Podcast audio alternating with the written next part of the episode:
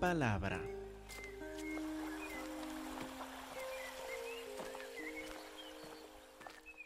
Al centro del mensaje de Dios en toda la Biblia, de Génesis a Apocalipsis, todo el plan de Dios que desde antes de la creación del mundo hasta ahora, pasando al futuro y la segunda venida de Cristo Jesús y lo que viene después, lo podemos reducir de cada vez en cuando a unos pocos versículos y estamos entre algunos de estos versículos ahora.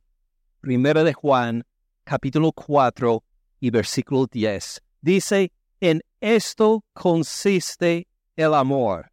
¿Usted quiere conocer el amor de Dios? Algunas personas sí, listos a conocer el amor de Dios, desean conocer el amor de Dios el amor de su Creador, el amor de Él que entretejió en el vientre de su madre, el amor de Él que le ha acompañado todos los días desde su nacimiento hasta el día de hoy, el que te va a acompañar hasta el día de su muerte, Él ante quien tenemos todos que rendirnos cuentas después de nuestra muerte por la forma que vivido hemos vivido esta vida deseen conocer este amor.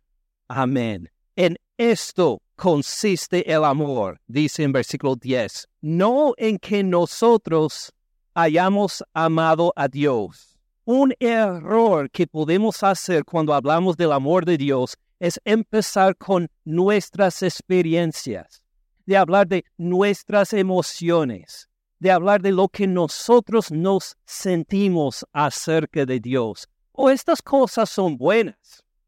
No voy a dudar su testimonio del amor de Dios. No voy a menospreciar las lindas emociones que se siente cuando se congrega entre hermanos en la iglesia. No voy a menospreciar todo esto, pero esto no inicia, no empieza nuestra plática sobre el amor de Dios. Cuando hablamos del amor de Dios, no empezamos con nosotros, porque como dice, no en que nosotros hayamos amado a Dios, sino en que Él nos amó a nosotros. Tenemos que empezar con Él. Cuando hablamos del amor de Dios, empezamos con el amor de Él hacia nosotros. Él inició este amor. ¿Tiene sentido? Él inició este amor a nosotros. En esto consiste el amor, no en que nosotros hayamos amado a Dios, sino en que Él nos amó a nosotros. Esto queremos guardar en mente al considerar un pasaje muy famoso del Nuevo Testamento del Evangelio de Mateo. Con un dedo en 1 de Juan 4:10 vayamos a Mateo capítulo 22 versículo 36. Pero quiero que lo veamos en el trasfondo de 1 de Juan 4.10.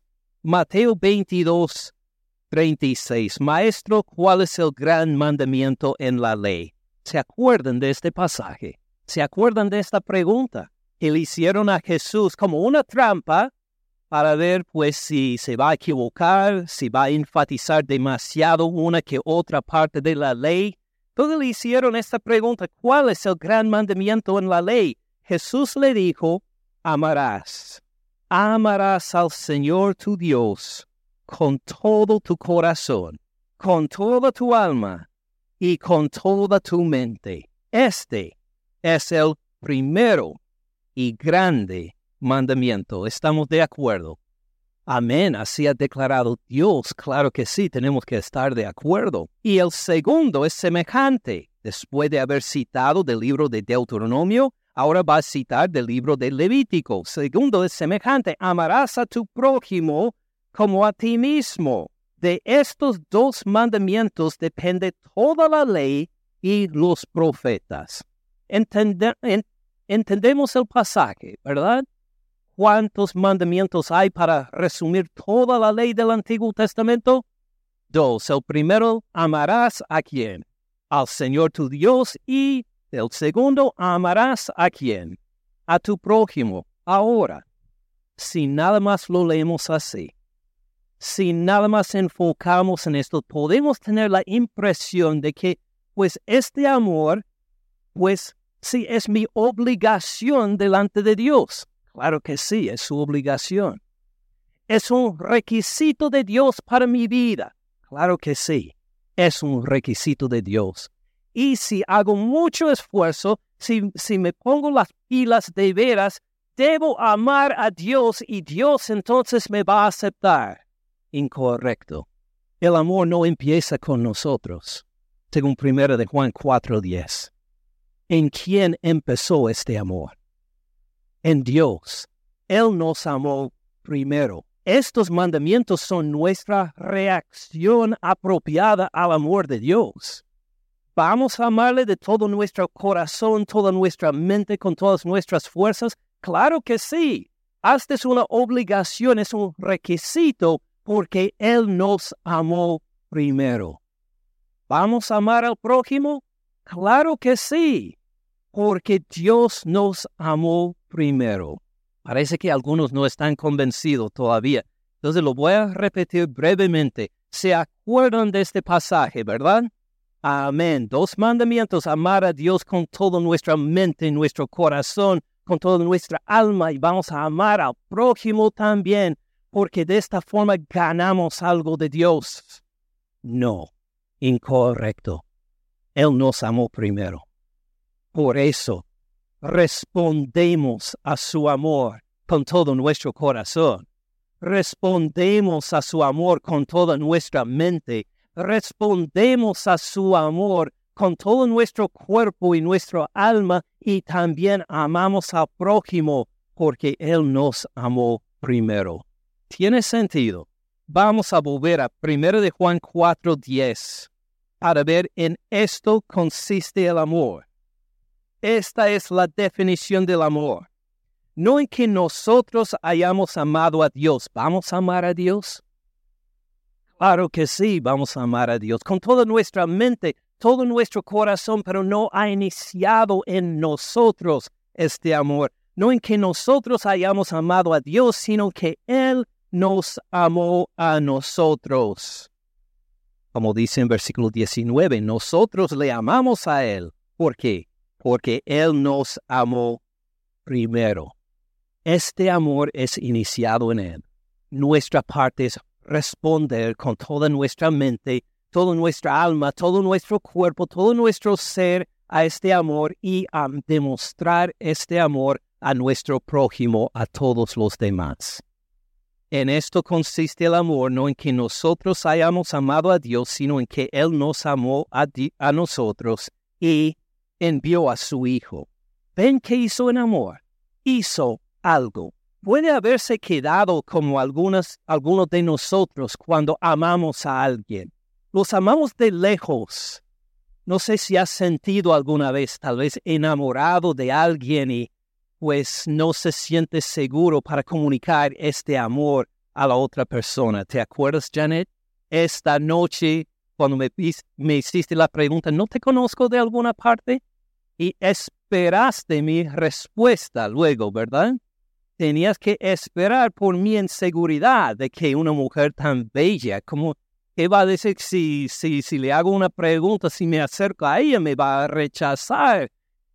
El amor de Dios no es así.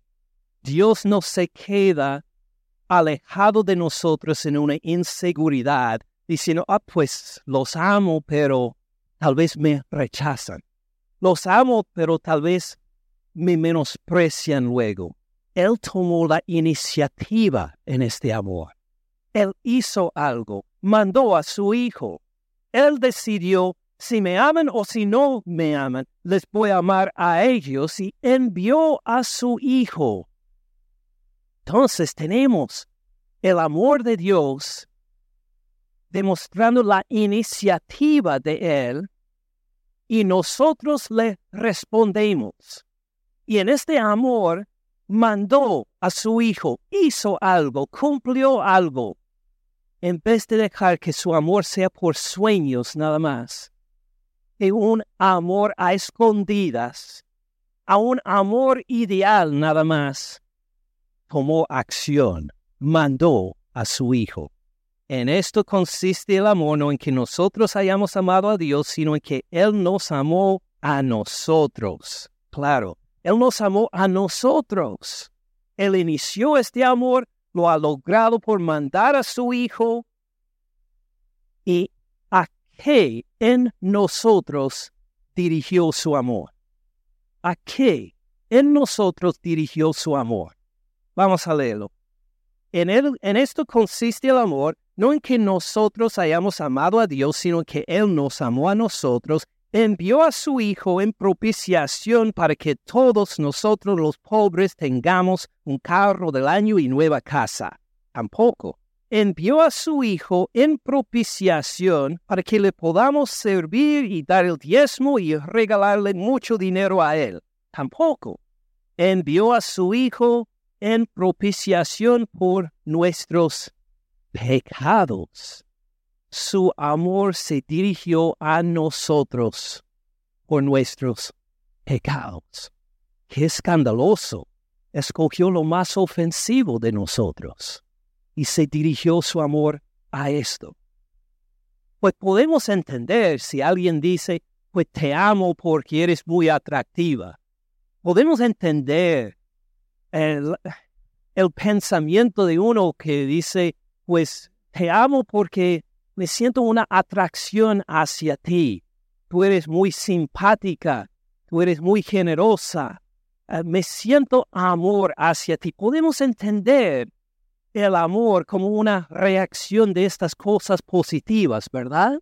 Pero un amor dirigido a nuestros pecados sería como si dos, una persona dijera a otro, mire, te amo, aunque eres, y aunque sé de antemano que eres rebelde, eres alcohólico, eres drogadicto, eres mentiroso, eres hipócrita, andas en soberbia, eres egoísta y te amo. Es un amor escandaloso. Dios nos amó y mandó a su Hijo en amor por nosotros debe haber sido diferente. Debe haber dicho, pues envió a su Hijo en, en ira por nuestros pecados. O esto tendría sentido. Nosotros somos pecadores y entonces le mandó a su Hijo en ira para castigarnos. O decir, envió a su Hijo para vengarse por nuestros pecados. Envió a su Hijo para descargar su ira justa contra nosotros. Pero esto no dice, ¿verdad? Sino que Él nos amó a nosotros y envió a su Hijo en propiciación por nuestros pecados. ¿Qué significa en propiciación? O el Hijo recibió la ira justa del Padre contra Él en nuestro lugar. Nosotros habíamos pecado. ¿Jesús había pecado? No. ¿Jesús pecó alguna vez en acción? No. ¿En su palabra alguna vez pecó? Tal vez en sus deseos, tal vez guardar un deseo pecaminoso ahí el Señor Cristo Jesús. No, fue tentado en todo, según Hebreos 4, tentado en todo según nuestra semejanza, igual como nosotros somos tentados, Él fue tentado también, pero nunca jamás pecó. ¿Qué es la propiciación? Es una ofrenda dada por los israelitas en el Antiguo Testamento que apacigua la ira justa de Dios contra ellos. Como ustedes vieron en la escuela dominical, mataron corderos, mataron animales, derramaron sangre repetidas veces como una propiciación para Dios, para apaciguar su ira justa, para decir que este animal murió en mi lugar y como evidencia ahí está su sangre puesta en el altar delante de ti, Jehová Dios, para que no nos castigues, que este animal recibe el castigo en nuestro lugar. ¿Quién preparó el sacrificio? En versículo 10, Dios envió a su Hijo. ¿Con qué propósito? Para hacer la propiciación. En propiciación a morir por nosotros en nuestro lugar, a derramar su sangre en la cruz en nuestro lugar por nuestros pecados. envió a su Hijo, envió a su Hijo en propiciación por nuestros pecados. El Hijo recibió la descarga de la ira justa de Dios contra nosotros. Lo que nosotros merecíamos, Él recibió en sí mismo. Este es el amor de Dios. ¿Cómo respondemos nosotros a este amor? Bueno, ya vimos en Mateo 22, 26 a 40. ¿Cómo respondemos a este amor? Con toda nuestra mente, con todo nuestro corazón, con toda nuestra alma, con todas nuestras fuerzas y amamos al prójimo como a nosotros mismos.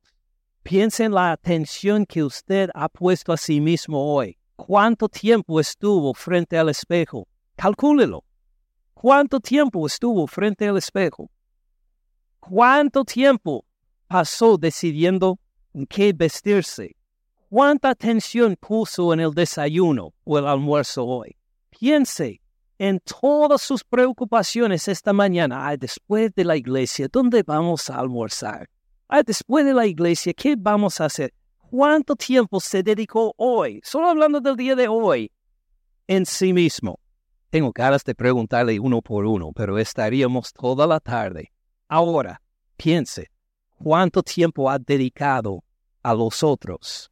¿Cuánto tiempo ha dedicado en servirle a otro, en bendecirle a otro? en estimar a otro, en elevarle a otro, a ver que el otro, otra persona reciba la atención. ¿Cuánto tiempo puso en amar al prójimo hoy en comparación con el amor que pensó en sí mismo?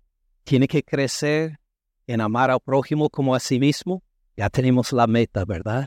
Y esto no es para ganar algo de Dios. No es para ganarle algo a Él. No es para ganarle su favor. ¿Quién nos amó primero? Dios. Por eso, habiendo recibido este amor del que envió a su Hijo en propiciación por nosotros, respondemos con amarle con toda nuestra mente, todo nuestro corazón, toda nuestra alma y también con seguridad amamos al prójimo como a nosotros mismos. Le bendecimos, actuamos a favor de la otra persona porque Dios nos ha amado así. En esto consiste el amor, no en que nosotros hayamos amado a Dios, sino en que Él nos amó a nosotros, envió a su Hijo en propiciación por nuestros pecados. ¿Hay algo más sobre nuestra respuesta a este amor? Sí. Con un dedo en primera de Juan 10, miren a la izquierda en Romanos 3, versículo 25. Habla del Señor Cristo Jesús el cuyo nombre está en las últimas dos palabras de versículo 24, Cristo Jesús. Versículo 25, a quien Dios puso como propiciación.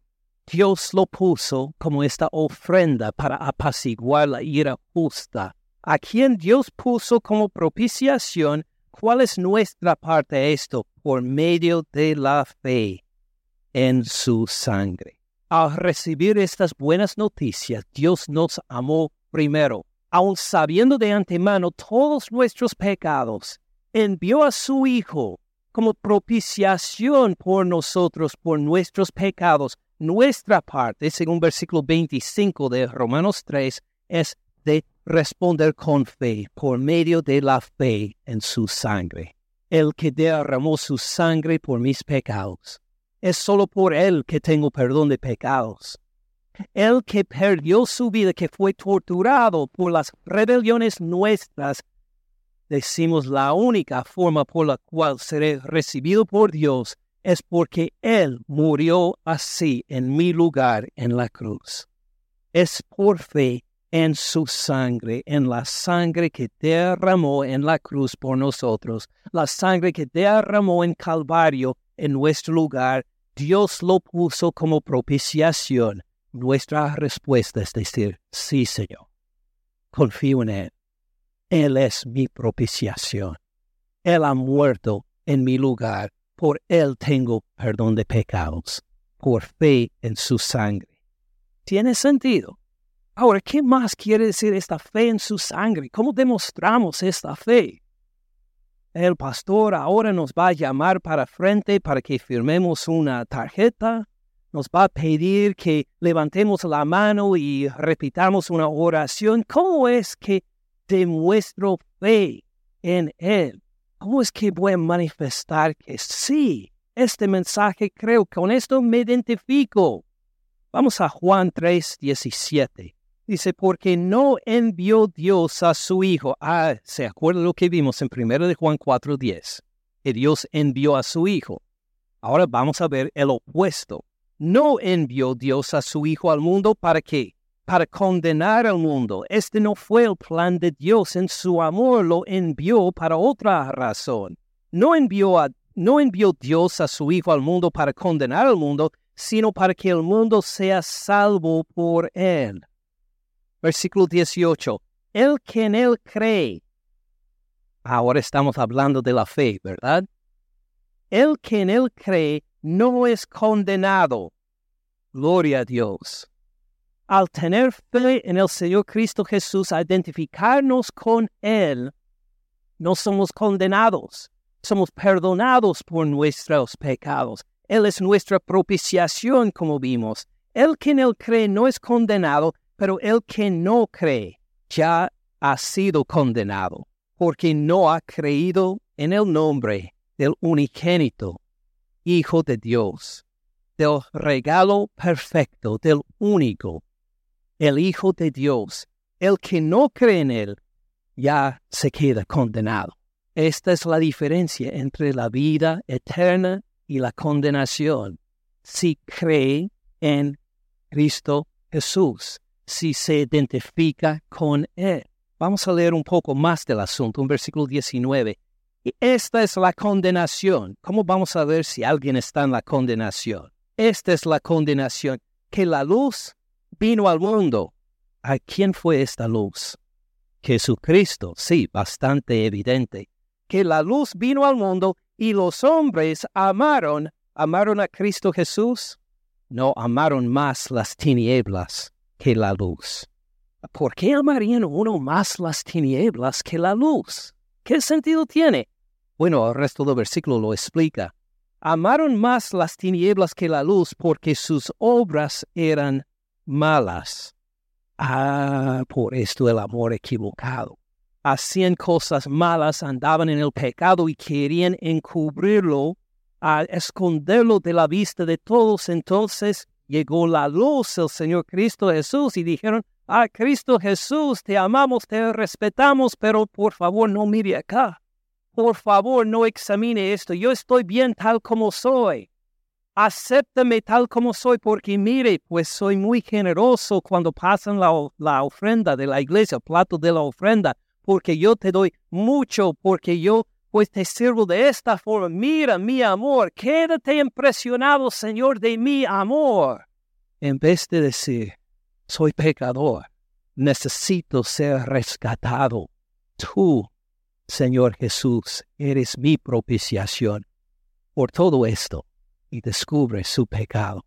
Así, mire, te necesito, Señor, por mis mentiras, por mis, por mis robos, por mis adulterios, por mis, por mis hipocresías, por todo lo que hay. Ya no lo puedo esconder más. Aquí está. Sálvame Señor. Esta es la condenación. La luz vino al mundo, los hombres amaron más las tinieblas que la luz, porque sus obras eran malas.